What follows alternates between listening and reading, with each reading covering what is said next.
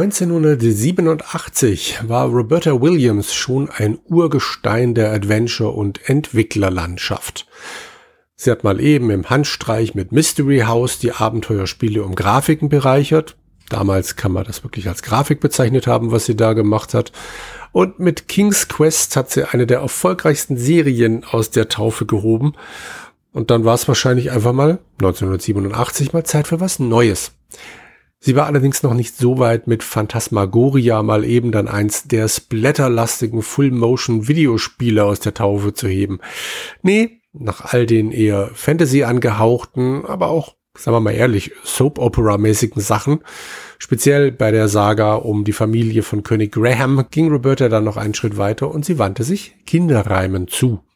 Sierra hatte schon früh mit Titeln wie Donald Ducks Playground oder Mickey's Space Adventure auch Kinder als Käufer im Visier. Die hatten sogar später eine eigene Reihe Sierra Discovery Series Wobei das ein Sammelbecken von allen möglichen Sachen war. Jedenfalls Kinder. Ne? Das dürfte aber auch jeden Spieler, der jemals auch nur aus der Ferne ein Sierra Adventure aus dem Augenwinkel gesehen hat, ziemlich verwundern. Nicht umsonst haben diese Perlen der Computerspiel-Maus-Vernichtungsindustrie den Ruf, ein ganz, ganz, ganz klein wenig unfair zu sein. Eigentlich wollte ich an dieser Stelle sagen, dass die Dinger nur sau schwer waren und sind, aber sind wir mal ehrlich, jedes Abenteuer, das jemals stolz das Sierra-Logo auf seiner Diskette oder CD-ROM spazieren trug, war vor allem eines. Unfair. Und das auf eine Art und Weise, dass mittlerweile eine ganze Industrie an How to Die in, hier ein x-beliebiges Sierra-Spiel einsetzen, Videos entstanden ist. Die Videos sind unterhaltsam, keine Frage, aber sie sind auch lang. Mit den Sterbevideos der ganzen Questreihen hintereinander könnte sich jeder Interessierte schon mal locker ein verregnetes Wochenende verschönern. Wobei verschönern, naja, ist jetzt nicht meine Empfehlung, das zu machen, aber es geht. 1987 jedenfalls hatte Roberta dann die Idee. Was wäre, wenn ich mal ein Spiel mache, bei dem die Spielfigur nicht alle Nase lang vom Baum fällt, in einem Brunnen ertrinkt, verhext oder von einem Ork zerkaut wird? Was, wenn ich ein Spiel für kleine Kinder machen würde? Und was, wenn, und das war für ein Adventure 1987 wirklich eine bahnbrechende Idee, ich dafür keinen Text verwenden würde? Das letztere war wichtig für das Spiel, weil Robertas Zielgruppe gerade mal nicht mehr in die Windeln gemacht hat. Ab vier Jahren sollten die Kinder in der Lage sein, Mixed Up Mother Goose bedienen zu können. Die können nun mal noch nicht lesen. Sprachausgabe schied 1987 ebenfalls noch aus, also blieb nur noch eine rein grafisch zu erfassende Steuerung übrig.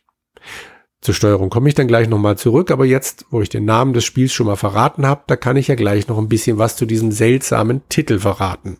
Wobei, seltsam ist das eigentlich nur in nicht englischsprachigen Ländern. Die titelgebende Mother Goose kennt im Land der angelnden Sachsen angeblich jedes Kind. Und das, obwohl diese Bezeichnung das erste Mal 1697 als Untertitel einer französischen Märchensammlung auftaucht, deren Aussprache ich mir und euch ersparen werde. Den Autoren versuche ich aber mal, und zwar heißt der gute Mensch Charles Perrault oder so ähnlich. Im Jahr 1729 erschien dann die englische Übersetzung dieses Buches. Die hat Robert Sambo gemacht. Und damit schaffte es dann Mother Goose ganz hochoffiziell auch literarisch in den britischen Figurenfundus. Die Figur an sich muss aber schon ein bisschen älter sein, weil es wohl schon in den 1620er Jahren die Beschreibung wie eine Mother Goose Geschichte gab. Also es reichte zu sagen, ah, die Geschichte ist wie eine Mother Goose Geschichte und schon wusste angeblich 1620 jeder, um was für eine Art von Geschichte es sich handelt. So wie heutzutage, wie Stephen King ausreicht, um klarzumachen, dass hier gleich irgendwas Rotes aus den Seiten spritzt. Aber wir waren ja nicht bei Master King, sondern bei Mother Goose. Das ist eine liebenswerte Figur, die in Geschichten meistens als schon, naja, etwas betagte Bauersfrau beschrieben wird. Gerne auch mit wahlweise spitzem oder rundem Hut und ein paar Blumen obendrauf. Passt zwar überhaupt nicht zu der neueren Forschung, die als historische Vorlage, hört, hört, die Frau des französischen Königs Robert II. ausgemacht haben wollen. Vielleicht passender, aber nicht zu den ersten Nennungen passend, rein von den Jahreszahlen her, ist die Geschichte, dass die Frau des Bostoner Einwohners Isaac Goose die Vorlage geliefert haben soll. Die Geschichte gefällt mir aber eigentlich dann schon ein bisschen besser. Wobei es auch da wieder das Problem gibt, es gibt zwei verschiedene Gattinnen, denen das zugeschrieben wird. Beide haben komplett unterschiedliche Lebensdaten, aber beide haben erst nach diesen ersten Nennungen, also in den 1620er Jahren gelebt. Kann also nicht sein. Egal. Nach dieser Geschichte soll die Frau den Witwer Goose geheiratet haben und in die Ehe sechs Kinder mitgebracht haben. Also sie sechs und dazu hatte Isaac noch von seiner ersten Ehe zehn Kinder. Lasst das mal auf euch wirken und dann freut euch, wie ruhig euer eigenes Leben ist. Jedenfalls soll diese lebenslustige Dame nach dem Tod ihres Mannes zu ihrer ältesten Tochter gezogen sein und dort dann ihren Enkeln Reime und Lieder beigebracht haben. Aber sagen wir mal ehrlich, ist ja wurscht, ob es so eine Mother Goose wirklich gegeben hat. Wichtig ist, dass sie heutzutage für Reime wie diesen hier steht. Humpty Dumpty sat on a wall, Humpty Dumpty had a great fall, all the king's horses and all the king's men couldn't put Humpty Dumpty together again. Oder auch, und jetzt wird's kompliziert, mal gucken, wie oft ich das schneiden muss.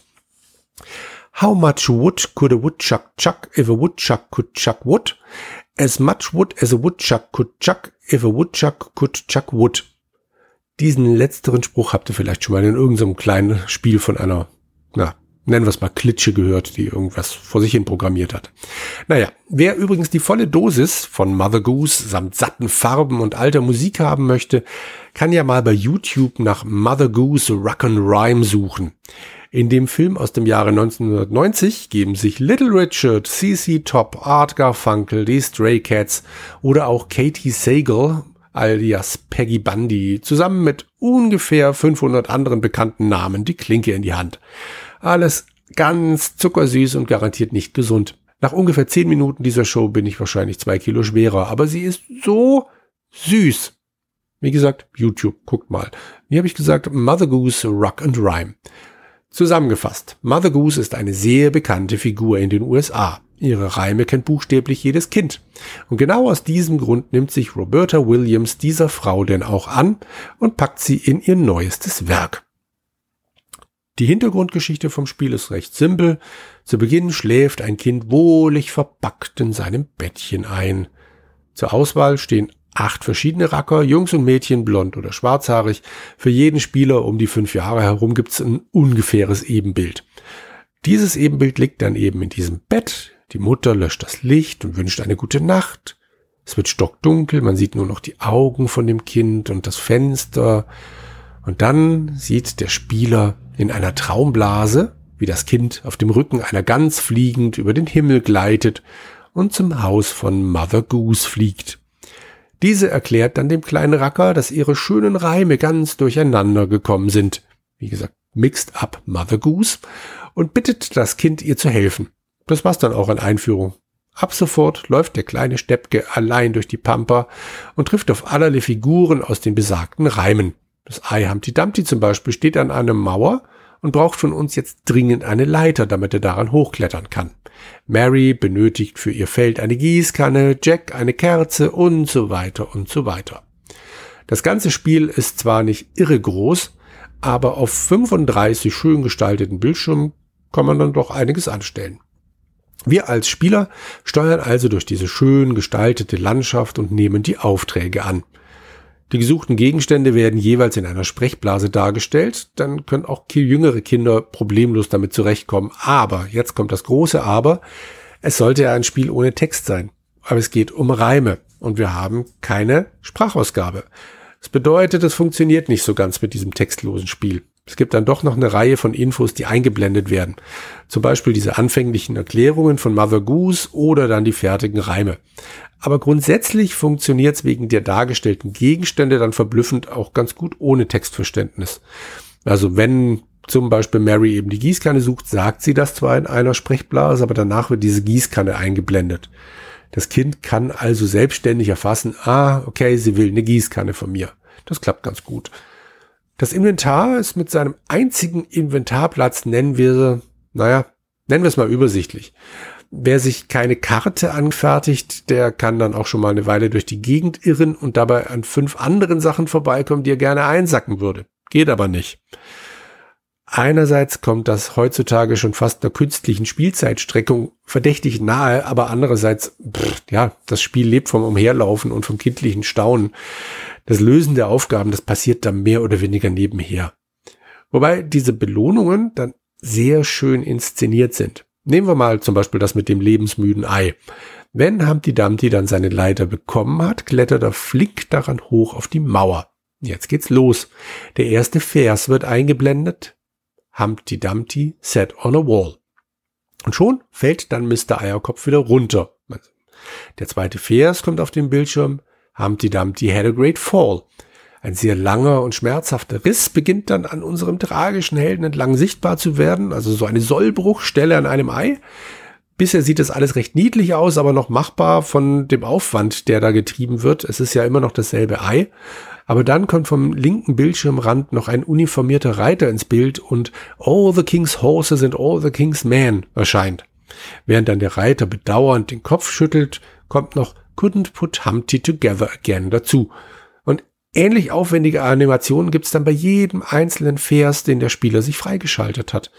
Da bekommen kleine Kinder gänzlich pädagogisch falsch einen Klaps auf den Hintern in einer anderen Stelle kullern zwei Leute einen Hügel runter, an einem anderen Vers fiedelt eine Katze. Es macht einfach unglaublich Spaß, sich das alles anzuschauen und zu erleben, wie die Reime zum Leben erweckt werden. Freunde der heilen Welt können sich dann übrigens beruhigt zurücklehnen, wenn die eigene Figur einmal aus dem Bildschirm rausläuft und wieder zurück, dann sitzt Humpty Dumpty wieder auf seiner, auf seiner Mauer in seiner ganzen ovalen Pracht, als ob nichts passiert wäre. Man kann den Vers dann aber leider nicht nochmal ein zweites Mal auslösen. Neben diesen Animationen als Belohnung gibt es natürlich auch Punkte, die es zu erreichen gilt. Sierra-Fans kennen das ja bestimmt schon. In Leisure Suit Larry 7 müssen wir zum Beispiel 1000 Punkte ergattern. In Conquest of the Longbow sind es 7325. Und in Mixed Up Mother Goose, na, na, 18. Doch, echt 18 Punkte. Für jeden zusammengepuzzelten Reim gibt es einen einzigen lausigen Punkt. Und natürlich die Animation, die ja für Kinder die eigentliche Belohnung ist. Aber es gibt 20 Gegenstände im Spiel. Wie passt denn das dann zusammen? Naja, ein einziger Märchenlandbewohner weigert sich standhaft, sich so einfach abspeisen zu lassen und natürlich handelt es sich dabei um einen Adligen. Der zugehörige Reim lautet, Old King Cole was a merry old soul, and a merry old soul was he. He called for a pipe, and he called for his bowl, and he called for his fiddlers three. Er braucht also drei Gegenstände, um glücklich zu sein. Der kann also, weil der Reim ja so lautet, ja fast gar nichts dafür, dass er immer mehr haben möchte. Er ist ein Opfer der Umstände. Aber pff, ja, stellt auch kein großes, unüberwindliches Hindernis dar. Wer lange genug in der Gegend rumläuft, stolpert zwangsläufig über diese zufällig verteilten Gegenstände und die zugehörigen Figuren. Die letzteren laufen dann übrigens brav hinter der Spielfigur her, also werden nicht ins Inventar gepackt, sondern zum Beispiel diese drei Fiedler laufen hinter ihm her, bis er sie dann entweder ablegt, in Anführungszeichen, oder an ihren Bestimmungsort gebracht hat. Irgendwann habt ihr dann alles geschafft, was es zu schaffen gibt. Mother Goose samt der ganzen Bagage bedankt sich bei euch und die Gans fliegt das Kind zurück in sein eigenes Bettchen. Der Traum endet und der Tag beginnt. Schön was, finde ich. Kommen wir mal kurz zur Technik oder vielleicht besser gesagt zu den Techniken. Denn wer sich ein ganz klein bisschen in der Sierra-Geschichte auskennt, weiß von diesem kleinen Zeitfenster, in dem die Firma ältere Titel mit einer aktualisierten Engine neu aufgelegt hat. Die Grundidee war damals, dass mit entschieden weniger Aufwand in der Entwicklung ein zweites Mal Reibach gemacht werden kann. Das erste Spiel der Police Quest Reihe ist so ein Beispiel. Ursprünglich wurde es 1987 ähm, auf den Markt gebracht und 92 dann nochmal in einer VGA-Fassung rund erneuert wieder auf den Markt geworfen. Leisure Suit Larry in the Land of the Lounge Lizard war so ähnlich gelagert zwischen 1987 und 91, verstrichen hier sogar nur vier Jahre. Wenn wir mal großzügig noch die Reloaded-Fassung aus dem Jahre 2013 dazu packen, war das aber auch nur, weil L. Lowe mal einen wenig kritischen Blick drauf geworfen hat, kommt der erste Teil auf drei Fassungen. Das ist eine ganz schöne Menge Holz und bis auf eine einzige Aufnahme auch das einzige Sierra-Spiel, das auf so viele Versionen kommt. Und ihr ahnt es schon. Also nicht, nee, stimmt nicht. Mit den Versionen stimmt es nicht ganz. Es gibt auch diverse Sachen, die gleichzeitig rausgekommen sind. Aber nacheinander neu entwickelt, in Anführungszeichen, gibt's nur Larry mit dem ersten Teil dreimal. Und Mixed Up Mother Goose bringt es sogar auf vier Fassungen. Die ursprüngliche Fassung aus dem Jahre 1987 erschien in voller EGA-Pracht. Unter der Haube schnurrte dann der gute alte AGI und zauberte 16 Farben gleichzeitig auf den Bildschirm. Nicht viel besser sah dann die 1990 nachgeschobene Fassung aus, die aber auf einer völlig anderen Engine, nämlich der SCI 0 aufsetzte. Klingt ja erstmal gar nicht so großartig anders, aber sämtliche Sierra-Programmierer mussten sich hier von jetzt auf gleich von der bisher gewohnten prozeduralen Skriptsprache verabschieden und sich mit Objektorientierung rumschlagen. In dem echt empfehlenswerten Buch The Sierra Adventure von Sean Mills werden ziemlich viele Programmierer von damals interviewt und keiner, keiner, keiner war aufgrund der vorherrschenden Zeitzwänge natürlich im ersten Moment oder im ersten Monat begeistert davon. Klar, weil alle gewohnten Handgriffe plötzlich vorbei waren. Man musste alles neu lernen. Und wer wie ich auch nur an der neuen Word-Oberfläche verzweifelt, der wird das dann schon nachvollziehen können. Nach der erfolgten Umstellung waren aber irgendwann alle glücklich mit dem neuen System und daher machte es ja fast nichts, dass nur ein Jahr später, als 1991, die nächste Muttergans durchs Dorf getrieben wurde. Dieses Mal aber in VGA und damit in 256 Farben. Mittlerweile war Sierra dann auch auf den Trichter gekommen, dass Sprachausgabe eine feine Sache ist. Die in den alten Versionen nur musikalisch untermalten Reime wurden hier tatsächlich gesprochen. In der parallel erscheinenden CD-ROM-Version wurden sogar alle Dialoge und sonstigen Sprüche vertont. Der Platz war halt auf der Floppy nicht da. Dazu gab es dann auch noch eine einblendbare Landkarte. Und das Interface wurde auch komplett überarbeitet. Herz, was willst du mehr?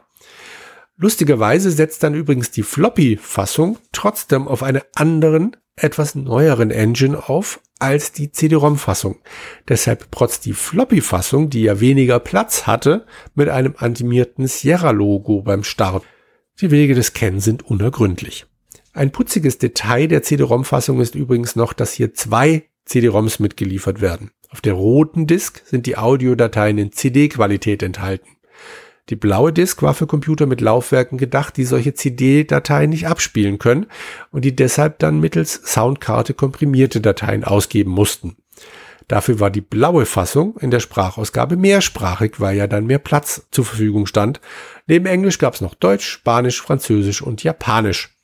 Dankenswerterweise von richtigen Sprechern aufgenommen und nicht, wie auch schon vorgekommen, von Sierra-Mitarbeitern, die ihre Bürotür nicht fest genug verrammelt hatten kommen wir dann jetzt noch zur letzten und bis dato aktuellsten Fassung. 1995 erschien dann mit Mixed Up Mother Goose Deluxe die SVGA-Fassung. Und hier sind wir dann endgültig im gelobten Land angelangt. Die Grafiker strahlt in schönstem SVGA, die Animationen sind butterweich oder vielleicht so weich wie halbgefrorene Butter. Der Spieler kann sich jetzt sein Ebenbild aus mittlerweile zwölf Kindern aussuchen und die Musik ist dann auf einer beigelegten Audio-CD auch noch auf jedem x-beliebigen Abspielgerät im Haushalt abspielbar. Das freut die Eltern. Mindestens nach dem 20. Durchlauf dürfte das Ding irgendwo verschwunden sein und keiner will es gewesen sein. Aber die Idee dahinter finde ich super. Neben den jeweils einzelnen Veröffentlichungen der Versionen gibt's dann natürlich auch noch Zusammenstellungen, in denen sie auftauchen. Meine liebste Veröffentlichung dabei ist die King's Quest Collection. Die hat nämlich entgegen ihres Namens nicht nur Teil 1 bis 7 von genau dieser Reihe Intus, sondern ist dann noch mit The Colonel's Bequest und The Dagger of Amon Ra, also den beiden Laura Bow Abenteuern aufgefüllt. Dazu kommen noch die alten High-Res Abenteuer 0, 1, 2. 2 ist The Wizard and the Princess, also quasi King's Quest 0. Und 5 samt einem Apple II Emulator und eben Mixed Up Mother Goose in der Deluxe-Fassung. Die sind auch noch drin. Wunderbar. Wer diese Box in den Fingern hat, wird eine ganze, ganze Weile beschäftigt sein. Von Mixed Up Mother Goose sind dann sowohl die AGI als auch die VGA-Fassung in der Roberta Williams Anthology dabei. Zusätzlich zu den oben genannten Titeln ist dann noch Hyres Abenteuer Nummer 6 an Bord. Warum auch immer. Einzig auf die SCI-Version müsst ihr im größeren Rahmen verzichten und sie euch einzeln ins Regal stellen. Wie gesagt, dieses Spiel gab es in vier verschiedenen Inkarnationen. Es lag Roberta Williams und der Firma Sierra wohl wirklich am Herzen und wahrscheinlich auch an der Brieftasche die bestimmt auch von einer Fortsetzung des erfolgreich veröffentlichten Spiels geträumt hat. Nicht umsonst ist Sierra für eine ganze Reihe erfolgreicher Reihen bekannt. Umso seltsamer ist es, dass dann in diesem wenig beackerten Feld der Kinder-Adventures gerade mal ein einziges Spiel in die Fußstapfen der Mutter ganz getreten ist. Mixed Up Fairy Tales, das dann im November 1991 erschien. Designt wurde es diesmal von Laurie Ann Cole, die zusammen mit ihrem Mann heutzutage eher für ihre Quest for Glory Reihe bekannt ist. Und natürlich für ihr bei Legend Entertainment veröffentlichtes Shannara-Spiel. Doch im Jahr 1991 gab es mal ausnahmsweise keinen Quest-Teil aus ihrer Feder und sie konzentrierte sich dann auf diese Mixed-Up Fairy Tales. War Teil 1 noch konzipiert für Kinder ab 4, sollte die Fortsetzung quasi mit den Kindern wachsen und richtete sich dann an die jungen Leser ab 7. Entsprechend einfach gehalten ist das Interface. Gerade mal zwei Begriffe kann der Mausjongleur anklicken und entweder etwas doen oder etwas ziehen. Kinderleicht. Wie auch das Inventar wieder spartanisch bei seinem winzig kleinen Platzangebot bleibt und nur einem Gegenstand Heimstatt bietet reicht natürlich auch. Grundsätzlich spielt sich das Spiel wie Mother Goose auch. Anfangs wählt sich der Spieler eine Figur nach seinem Gusto, nur dass hier nur noch sechs Kinder sind, hm, die sich noch schnell in einer Bücherei ein Buch aussuchen soll. Aus einem dieser Bücher entschlüpft ein freundlich aussehender Bookworm. Und falls ihr euch jetzt fragt, was zum Geier das sein soll, ich weiß es auch nicht. Der taucht im Internet in den unterschiedlichsten Inkarnationen auf. Minecraft hat einen zu bieten. In diversen Fernsehserien tauchen auch welche auf. In dem Browser-Rollenspiel Godville tauchen sie ebenfalls auf. Sie sind mal recht klein, mal größer, mal können sie sich ganz flach pressen, mal sehen sie eher wie Krokodile aus. Unser Exemplar hier sieht ein bisschen wie der liebenswürdige alte Mann aus der alten Werthers-Werbung aus, der in seinem Lehnstuhl klebrige Bonbons an unwillige Enkel verteilt. Nur, dass der Drache hier ein lila Schal umgewickelt hat und auf dem Kopf einen dazu passenden Fes trägt. Aber wie sagte schon einer unserer berühmten Dichter und Denker in all seiner Weisheit, genau, egal.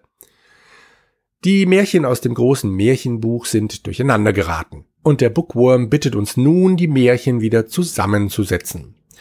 Noch nicht einmal die Namen der Märchen kennen die Figuren noch. Also laufen wir wie schon im ersten Spiel durch die wunderschön anzuschauende Welt und treffen auf allerlei Leute, die uns um Hilfe bitten. Haben wir eine Ahnung, um wen es sich handeln könnte, benennen wir erst einmal das Märchen. Da uns nur fünf davon zur Auswahl stehen und die relativ offensichtlich sind, ist das auch für die Generation Smartphone noch machbar. Jack und die Bohnenranke, Aschenputtel, Schneewittchen, die Schöne und das Biest und die Bremer Stadtmusikanten. Brauchen aber nicht nur einen Märchennamen, nee, da hängen noch ein paar weitere Suchaufträge dran. Aschenputtel braucht zum Beispiel erstmal einen Kürbis, damit sie überhaupt zum Ball kommt. Danach verliert sie wie geplant ihren Schuh, aber das böse Bookend klaut den Schuh und verschleppt ihn über die halbe Karte. Wenn wir das gute Stück wieder haben und dem Prinzen in die Hand drücken, steht einem Happy End da nichts mehr im Wege und sie lebten glücklich und zufrieden bis an ihr Lebensende. Nach diesem Prinzip funktionieren dann auch die anderen Märchen und wie auch schon Mother Goose leben die Fairy Tales von den hübsch gemachten Animationen und der Entdeckungslust, die die Umgebungen hervorrufen. Da das Spiel nicht allzu schwer ist und wir natürlich ganz geniale Adventure-Spieler sind, sieht sich Bookend gezwungen, dem Bookworm gegen Spielende vor das virtuelle Schienbein zu treten und dessen großes Märchenbuch zu stehlen. Das ist eine letzte, kleine, problemlos gemeisterte Herausforderung und schon ist das Spiel zu Ende. Jubel, Trubel, Heiterkeit, alle vertragen sich und auch wir leben glücklich und so weiter und so weiter und so fort. Technisches Grundgerüst der Fairy Tales ist die SCI 1 Engine, wobei es wieder zwei verschiedene Varianten gibt, die aber gleichzeitig entwickelt wurden. EGA und VGA stritten untereinander um die Gunst des Käufers. Wobei EGA ganz klar den kürzeren zog und heutzutage ein äußerst rares Sammlerstück ist. Ebenfalls recht rar sind die Ausgaben beider Spiele, also von Mother Goose und von den Fairy Tales, die im Rahmen der Sierra Discovery Series herausgegeben wurden. Wobei praktisch jede Version der Spiele eh schwer zu bekommen ist. Schade. Die beiden sind mal abgesehen vom Schwierigkeitsgrad auch heute noch absolut liebens- und spielenswert. Wobei das Carsten Borgmeier in der Amiga Joker 391 ganz leicht anders sah. Er vergab mickrige 22 Prozentpunkte und attestierte dem Spiel so ziemlich alles außer Spielspaß. Dass er nicht ganz die Zielgruppe darstellte, war ihm zwar klar, hielt ihn aber von einem Verriss nicht ab. Wäre spannend, wie ihm eine Folge Sandmännchen gefallen hätte. Oder Lalelu, gesungen von Heinz Rühmann. Und mit diesem Ohrwurm entlasse ich euch in den restlichen Tag. Ich hoffe, Ihr lebt glücklich bis an euer Lebensende.